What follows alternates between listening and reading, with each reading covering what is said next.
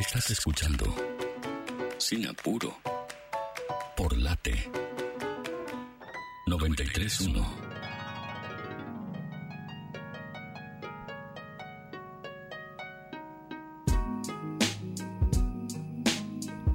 Seguimos en Sinapuro hasta las 6 de la tarde con ustedes y como prometíamos al inicio del programa, tenemos una entrevista que hace mucho rato que teníamos ganas de charlar este tema, un tema sensible me parece, delicado e importante y que bueno, recientemente creo que ha tomado relevancia tras algunos testimonios que hemos visto en algunos medios de comunicación y es por eso que vamos a volver a hablar con una persona muy interesante para tocar estos temas. Ella es Bárbara Pistoia, es especialista en temáticas vinculadas al racismo. También es autora eh, de, varios libros, entre ellos Todo Diego es político, un, libro que mm, publicó junto a otras escritoras mujeres también. Eh, parte del sello 5 Paditora, de quien ella es la directora, y está del otro lado en este momento. ¿Cómo estás, Bárbara? Jonás, yo te saludo. ¿Cómo andas, Juan? ¿Todo bien? Todo bien. ¿Vos cómo estás? Bien, todo tranquilo, dentro de lo posible. Bueno, me alegro. Eh, esta semana, bueno, estuve viendo algunos debates en, redes sociales, eh, bueno, a raíz de algunas cosas que han pasado y también algunos testimonios, bueno, que, tienen que ver con el racismo en Argentina. Y, por lo que pude notar, por lo menos, eh, en este tipo de, intercambios que, pude leer, hay mucha gente que piensa que el racismo en Argentina directamente eh, no es un problema. Y bueno, hay otras personas que piensan que hay lugares en los cuales es todavía más dificultoso el tema y, el problema es todavía mucho más grande. Y bueno, están quienes te dicen que, los argentinos eh, descendimos de los barcos básicamente y, es por eso que en Estados Unidos eh, hay, personas que, todavía creen que, acá somos como si fuera una, una supremacía blanca, básicamente. Por eso quería preguntarte a vos, Bárbara, que, que estás mucho en el tema, que sos especialista en esto, ¿Cómo ves el racismo hoy en día en Argentina?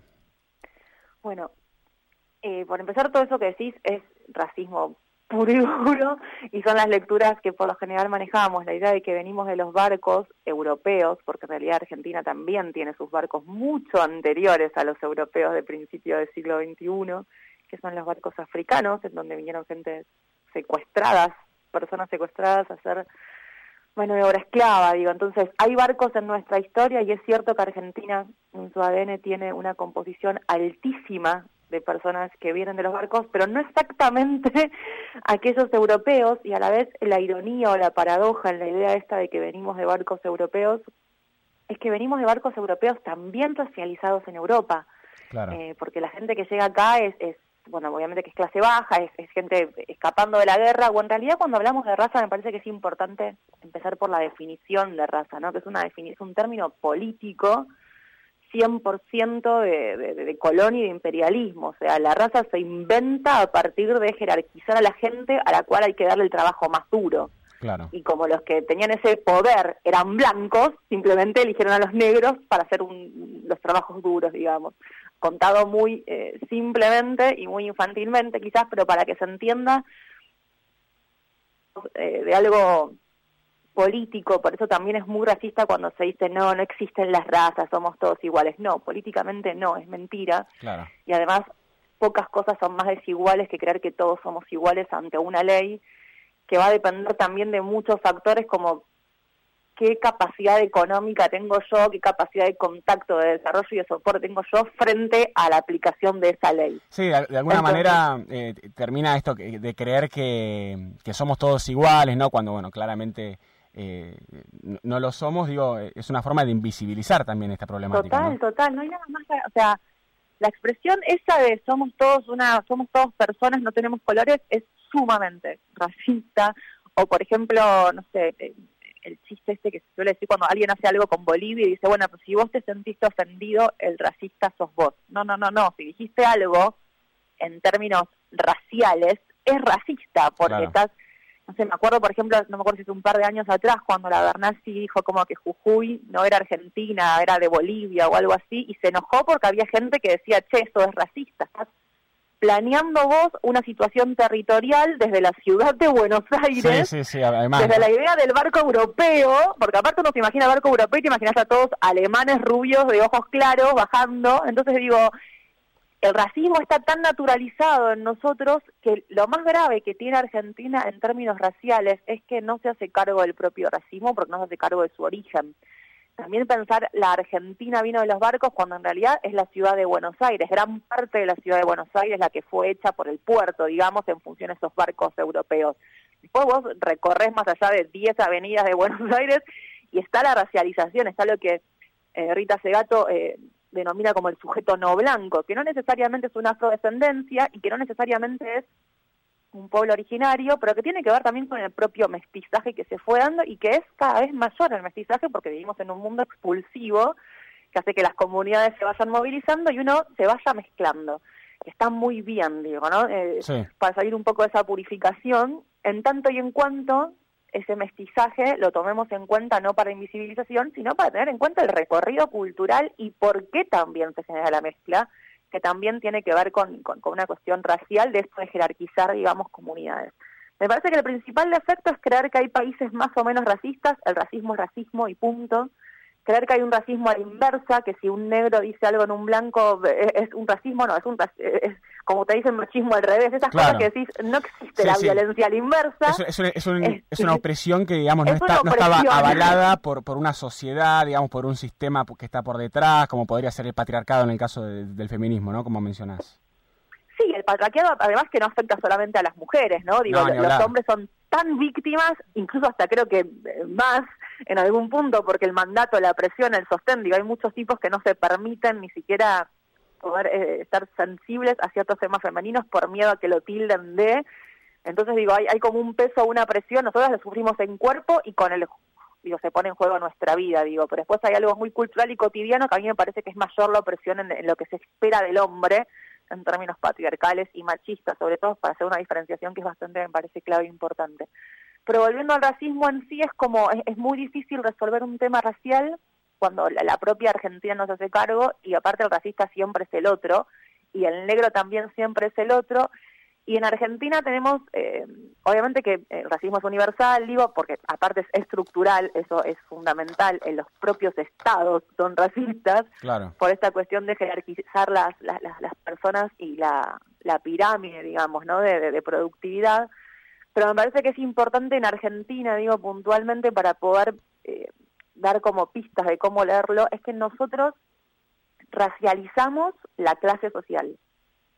Y extranjerizamos la raza. El negro siempre es un negro extranjero, no es argentino, es boliviano, es peruano, si tiene rastas hasta la cintura es jamaiquino, eh, si usa gorrita de cierta forma puede llegar a ser un yankee, pero el, negro negro siempre es extranjero y después esa cosa marrón, esa cosa no blanca, digo cosa entre comillas, no que se entienda, e, ese sujeto no blanco es el pobre, ¿no?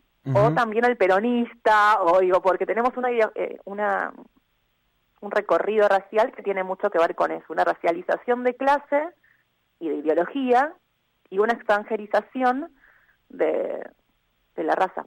Claro, eh, es algo, pensaba, mm, no, no, sé si hay puntos de encuentro o no, pero viste, eh, en Estados Unidos, por ejemplo, eh, que, creo que ellos, ellos tienen como otro lenguaje, no sé si, si, manejan la etnia, digamos, de la misma forma que lo manejamos nosotros en, términos lingüísticos, digo, pero por ejemplo, una persona con ascendencia mexicana, por más que sea estadounidense, ciudadano estadounidense, allá es considerada latina, por ejemplo. Lo que eh, pasa es que Estados Unidos es muy difícil de poder para mí... Eh, obviamente que cada país tiene su particularidad. Lo que pasa con Estados Unidos es que por ser la potencia que es y también por el gran trabajo social comunitario que ha hecho por su propia historia, digo, la, la, comunidad afroestadounidense y afrodescendiente, es que hegemoniza un poco el racismo. Entonces, cuando se habla de raza, enseguida se va al ejemplo de Estados Unidos. Y también hay que entender que el propio racializado también puede ser racista. En realidad todos somos racistas. La única forma de no ser racista es ser antirracista sabiendo que al primero que tenés que estudiar bajo lupa es a vos mismo. Entonces digo, en algún punto todos terminamos cayendo en trampas racistas y pasa mucho con el afrodescendiente afroestadounidense en caer en ciertos racismos que tiene que ver con la propia también eh, recorrido histórico que hay que se entiende, digo, yo entiendo el racista acá en Argentina, digo, cuando uno ve que ciertos sectores votan a derechas extremas, yo lo entiendo, digo, porque son la, derecha extrema agarra temas de agenda que el progresismo le tiene pánico de agarrar, porque están en la pose de, ser no sé qué revolución, cuando tenemos que ser muy palpables en la realidad. Entonces la extrema derecha agarra temas muy de manual, muy a modo Donny Rosa, y lo dice en términos comunes y se sienta y da respuestas completamente banales a personas que necesitan esas respuestas. Entonces digo, uno puede entender de diferentes lugares como el más oprimido por ciertos sectores termina incluso hasta apoyando a esos que después van a ser los victimarios, digamos, hablando mal y pronto. Y en Estados Unidos pasa mucho eso, pero por ejemplo pasó lo 1992, que se conoce como Los Ángeles 92, una revuelta impresionante que prendió fuego a Los Ángeles. Hay un documental a tomar con pinzas como todos los documentales de Netflix, digo, pero es una forma de acercarse a ese acontecimiento. Sí. Y esto contado por todos los protagonistas, muchos comandados también por la... Los Ángeles es como la cuna de las pandillas gangstas. Sí, y uno, de, uno de los lugares en Estados Unidos con, con mayor cantidad de población de habla hispana también, entiendo. De habla hispana y de, de mayor violencia también racial uno de los primeros, entre los cinco puestos está también como que, no sé, tienen más de las, del 60% de los adolescentes, adolescentes están presos, y por supuesto que el 80% de esos adolescentes son latinos o afrodescendientes. Entonces, en ese revuelo de, de, Los Ángeles 92, como se conoce este acontecimiento, se visibilizan muchísimas cuestiones porque muchos de esos protagonistas, que fue toda la ciudad, digo, pero los que tomaron mucho la voz fue todo el hip hop gangsta, el rap gangsta, que obviamente son las pandillas básicamente, por un fallo de Rodney King, que es como un taxista que fue golpeado brutalmente. Sí, sí, el, caso de Rodney King. Claro. un caso muy conocido. Muy conocido. Entonces, a partir de ese momento, esto lo cuentan todos, es como que ahí cayó la ficha, mirá en qué año te estoy hablando, 1992, después de 500 años de historia, que tenían que estar juntos latinos y afrodescendientes o afroestadounidenses. Hago esta diferenciación porque afrodescendientes, el que desciende directamente, es un término político para describir en el mundo, no solo en Estados Unidos, los descendientes de los esclavos, los que llegaron a nuestro continente o en cualquier lugar del mundo, digamos, a otros países de África a disposición de la mano de obra esclava. Entonces, afrodescendientes son esos y afroestadounidenses ya pueden ser a partir de otro tipo de, claro de cruzas y de definiciones políticas. Pero en 1992 recién se genera una unión súper potente. Cuando estuvieron en los 70 con las revoluciones, digo, hay, hay no solo el partido Pantera Negra, que tenía gran porcentaje de latinos, digo, estaban puertorriqueños, este, mexicanos, digo, estaba todo, todo, todo muy unido ahí, y sin embargo recién en 1992 se dan cuenta de, che, no, pero aún así hoy se habla de afro por un lado, latino por el otro. Claro. Eh, la competición esta, que yo por eso estoy muy en contra cuando se dice negro, negro más o menos, marroncito, eh, beige y blanco. No, no, no, el color es el color. Y si no se entiende eso también, o sea, esa cosa de ponerse a competir, el marroncito claro tiene menos peligro de ser asesinado eh. por... No, no, no, no. Basta de esas pavadas que son totalmente funcionales a un racismo estructural. Es que es algo que me, llama la atención porque mm, hay ejemplos recontra tangibles de lo que estás comentando, por lo menos de lo que pasa en la sociedad norteamericana. Pero acá también lo de Marrón, ¿eh? Acá lo de Marrón se instaló, por ejemplo, los últimos dos o tres años, la corrección política, que no hay nada más funcional a las problemáticas estructurales que la corrección política. Se habla, por ejemplo, de eso, de gente marrón, de gente negra, se entiende mal la interseccionalidad, se lo reclamaba mucho al feminismo. Yo soy muy crítica del feminismo, porque el feminismo nuestro es una nuestro, no, el feminismo en general es un feminismo blanco de clase media ilustrada, muy eurocéntrico, ¿no? absoluta. Sí, sí, sí, aparte tienen como un eurocentrismo muy también tan naturalizado que no se dan cuenta y cuando fuerzan una interseccionalidad te hacen estas cosas, te dicen mujeres y mujeres marrones. ¿Cómo mujeres y mujeres marrones? Mujeres. Claro. O sea, que ¿entendés? Como, no, no, no. Que ustedes entiendan el término mujer únicamente como una mujer blanca es un problema de ustedes. Ahí sí es como, las mujeres son mujeres, no hay mujeres blancas, mujeres marrones, mujeres verdes. Somos mujeres. Estamos, estamos hablando con Bárbara Pistoia en el aire de Sinapuro. Ella es especialista en, temáticas vinculadas al racismo. También es autora del libro ¿Por qué escuchamos a Tupac Shakur? Un libro del cual hemos hablado. Bueno, esto lo mencionabas también en el libro, ¿no? Lo que tiene que ver con las panteras negras y cómo de alguna manera también se fueron uniendo em, con, con, la, con la sociedad hispana, ¿no? También de Estados Unidos. Y lo que pasa aquí, Tupac, bueno, ya el nombre es elegido su nombre en función a que él sea muy consciente de esto, diría que es algo casi fanoniano, ¿no? No hablar tanto de, de nacionalidades, sino de un tercermundismo que es universal y esto te permite a vos entender que países del primer mundo también tienen tercermundismos. Entonces, ese lugar vos conectás diferente y pensás diferente a la realidad. Si bien cada país tiene su particularidad, por supuesto que Estados Unidos es súper rico para después conocer las realidades de cada uno. Más en nuestro continente que Estados Unidos es el que baja, digo, nuestra dictadura, por ejemplo, eh, replica eh, un sistema carcelario, un sistema de desaparición, bueno, el plan Cóndor, digo, tenemos muchas, muchas, lamentablemente tenemos mucha historia en la cual es Estados Unidos el que marca en algún punto el pulso del desarrollo de distintas este, definiciones después en Latinoamérica. Entonces no podemos decir, ah, no me importa lo que pasa en no, Estados no, Unidos. Es que es imposible. Tiene que importar, básicamente, porque es el que marca. Y aparte, como diría Martin Luther King, viste, como si vos permitís que a alguien en cualquier lugar del mundo le, le pase algo, más temprano que tarde eso te va a llegar a vos. como, no, no hay, digo, aunque sea desde un lugar egoísta pensarlo, si vos tenés la capacidad de ser sensible frente a ciertos actos, bueno, en modo defensa, aunque sea, tenés que pensar eso, que es una cagada pensarlo así, digo, pero a mí me causa gracia cuando me dicen, ay, hablan de Estados Unidos y no hablan de acá, y cuando hablamos de acá, te hablan de Estados Unidos. Como que siempre hay que evitar el bulto de llegar al lugar de, hecho Argentina es tan racista como es todo el mundo, y todos somos racistas, porque estamos configurados de esa forma. Sí, también hay mucho empecemos a configurarnos desde un lugar antirracista, bajémonos del pony, tengamos la humildad como de poder conversar, de poder escuchar, revisarnos sin miedo, porque nadie está libre de pecado. Yo creo que ahí está el tema también, ¿no? Creo que verse a uno como racista es algo que cuesta muchísimo, como si no, ¿viste? Como si fuera la, reencarnación de, de Mengele, ¿viste? Eh, y, en realidad es como también algo que hay que naturalizar, ¿no? De alguna forma que uno no, puede estar impune o inmune, digamos, de, de, todo el tiempo este tipo, si se quiere, de educación racista que tenemos también, ¿no? Porque, bueno, no surge solamente en las casas, digo, hay una sociedad, hay un sistema que atrás eh, eh, sostiene esto y vos justo recién mencionabas, bueno, la bajada de línea estadounidense, por ejemplo, y Fernando Soriano lo explica muy bien en su libro Marihuana, cómo a raíz de las prohibiciones que vienen de la CIA estadounidense, eh, nosotros tomamos ese mismo libreto, digamos, el, mismo, el mismo approach, o sea, el mismo enfoque acerca de la marihuana, que también, de hecho, tenía que ver con la, con la raza, digo, porque eh, lo que explica eh, Fernando Soriano en su libro, por ejemplo, es que en ese momento la CIA también quería de alguna manera vincular la marihuana a la población negra, para decirle a los blancos que eh, era, era la droga que usaban básicamente los negros para estar arman la marihuana para lo que es todo el movimiento más pacífico, lo asocian más a los hippies, por así, porque se juntan, estamos hablando de los años 60, 70, la famosa guerra contra las drogas que se extendió hasta más de los 80, incluso 90 con, con, con, con, discursos progresistas y con Clinton ahí como que todo empeoró. Cada, cada vez que alguien te dice vamos a mejorar algo, todo empeora en general.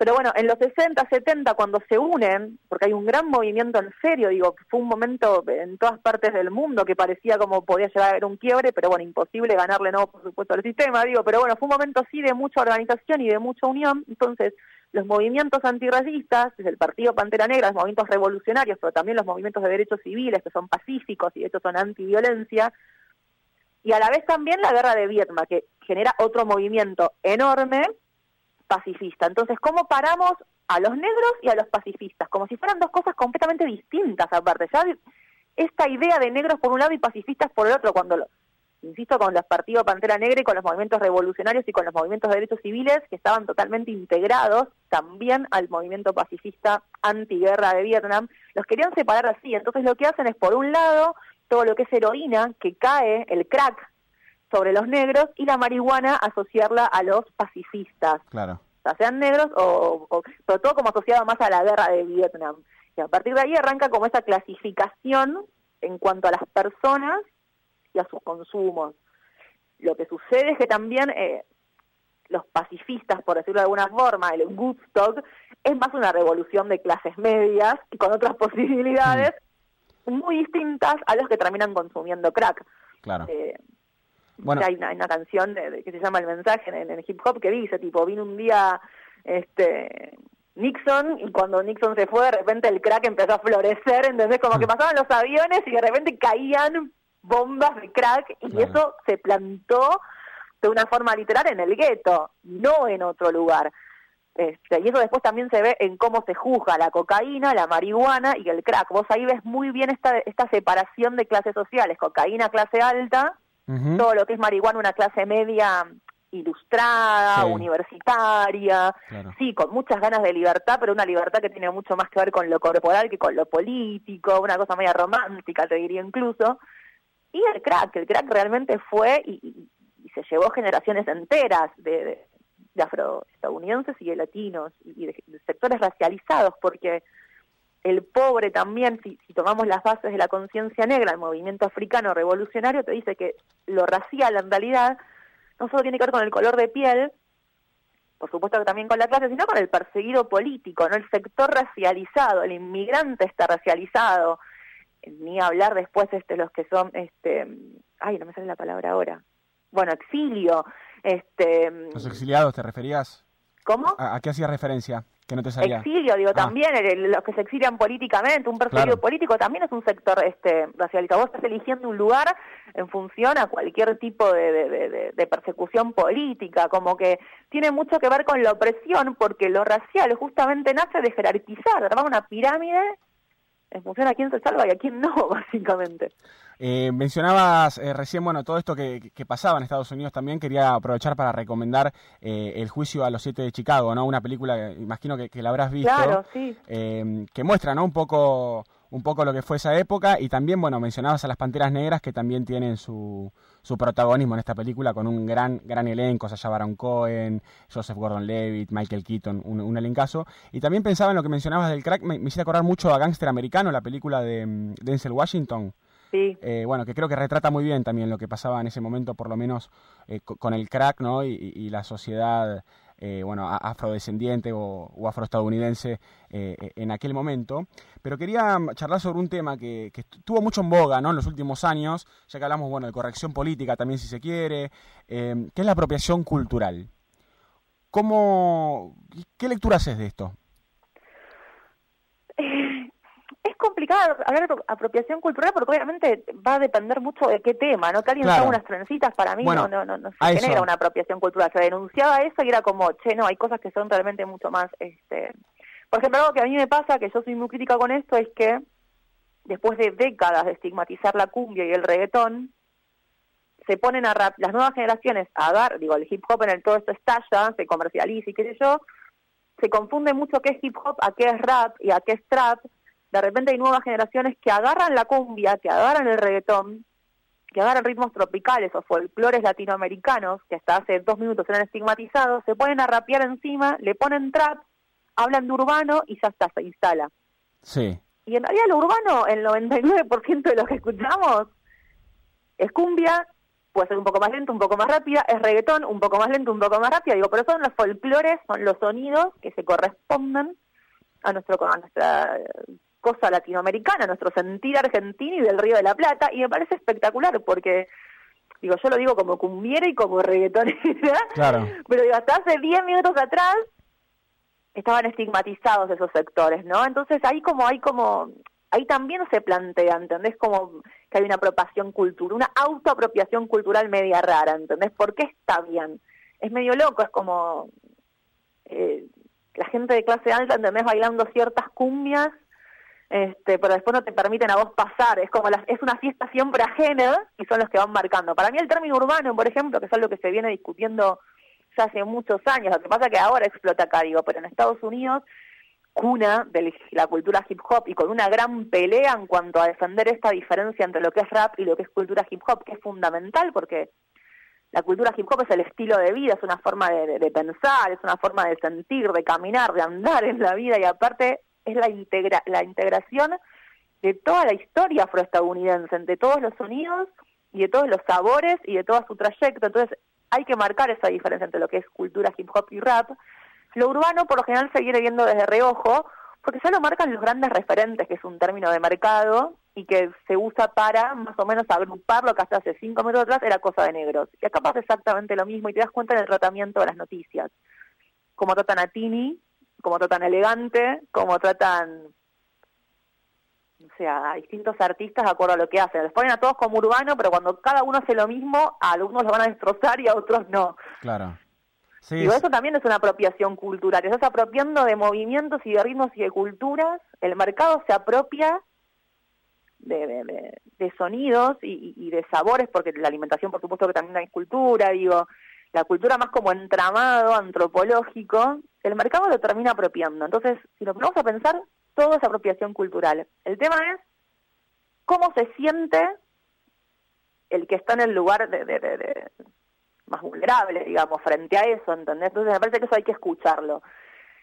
Y también hay que tener el discernimiento de decir, bueno, pará, porque las trencitas, las rastas, como que hablemos en serio porque están asesinando. o sea, hay cosas mucho más graves que podemos discutir a partir de la apropiación cultural y empecemos a tener discernimiento. Digo, no porque un negro diga esa apropiación cultural que me pongan las rastas, yo le voy a decir así tienes razón, digo, porque esa condescendencia también es, es, es racismo.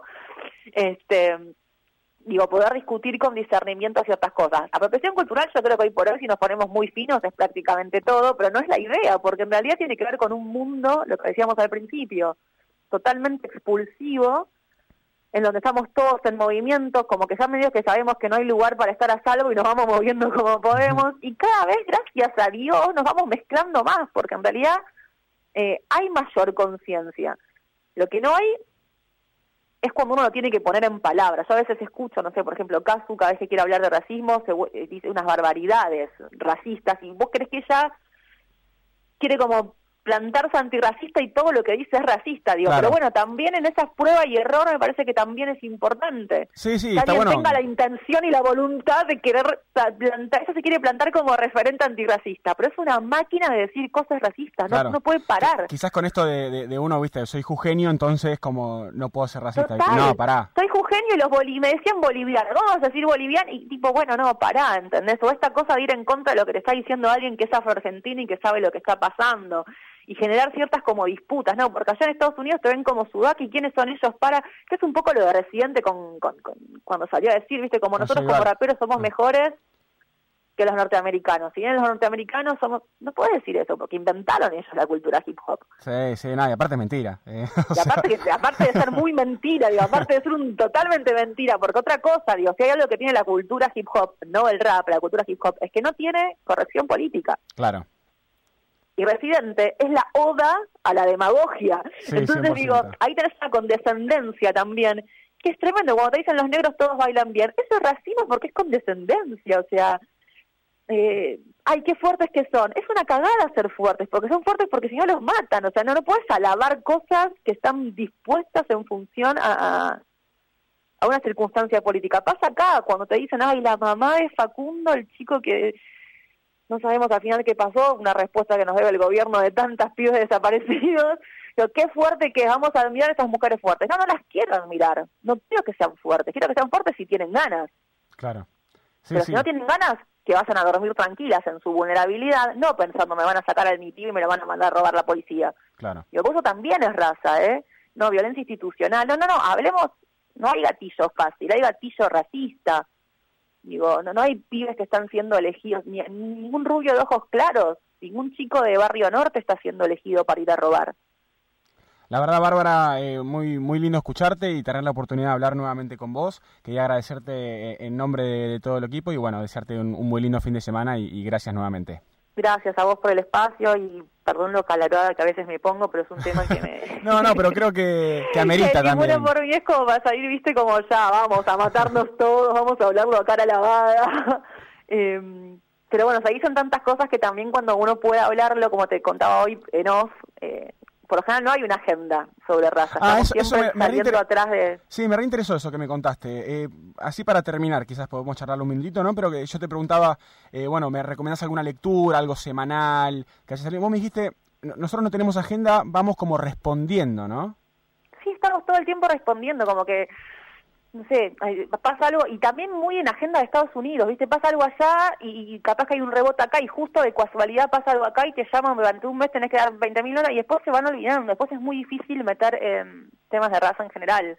Claro. Eh, es como se habla eso, como siempre responder a un tema de moda, que no es moda obviamente, o con, con los cánones que quieran decir, yo he hecho un montón de notas que te las terminan súper editando y es como, che, no, pero yo no estoy diciendo esto, yo estoy diciendo otra cosa exactamente opuesta a esta, no, bueno, pero baja el tono para que nadie se sienta incómodo, pero ¿por qué?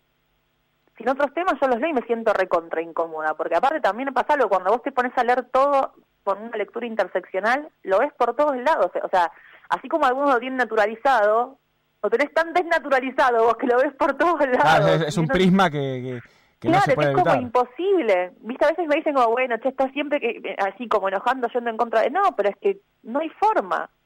No hay forma. Pero bueno, no, no hay una agenda que vos digas, uy, se habla de raza, mirá qué buena columna. Sí, hay columnas tipo, como te decía, de Diafar, por ejemplo, Fede Pita, que es el fundador de Diafar, a veces va a programas de radio y, y llega a tener como una constancia pero también es como un poco persiguiendo lo que hay que vivir explicando y si estamos explicando qué es raza. Sí, estamos, como muy atrás, ¿no? estamos en el horno. Claro, Estoy explicando que en Argentina se racializa la clase social y la, ideología, porque también tenemos que pensar eso, el peronismo está asociado a lo negro. Sí, sí, el, negro planero. El negro planero, digo, no, no, y, y nuestros propios compañeros se autofestejan diciéndose choriplaneros, no, empecemos como a, a politizar mejor los conceptos. Está bueno, está bueno. Es un problema. Me quedo, me quedo con eso. La verdad, Bárbara, bueno, siempre un placer y, gracias nuevamente. Igualmente, muchísimas gracias a vos por tu generoso tiempo y espacio y atención. Nos hablamos. Un beso grande para todos. Abrazo enorme. Bárbara Pistoia, especialista en temáticas de, bueno, vinculadas al racismo, también eh, directora del sitio de música negra High Power, autora del libro por qué escuchamos a Tupac Shakur y también directora del sello Síncopa Editoriales, un sello que, mm, que recomiendo muchísimo, bueno, entre ellos Todo Diego es político, em, un, un, libro muy, muy interesante. Nos vamos escuchando algo de rap, hacer esta eh, pequeña pausa y en un ratito seguimos con mucho, mucho más música, novedades y entrevistas en esto que hacemos. Y lo hacemos sin apuro.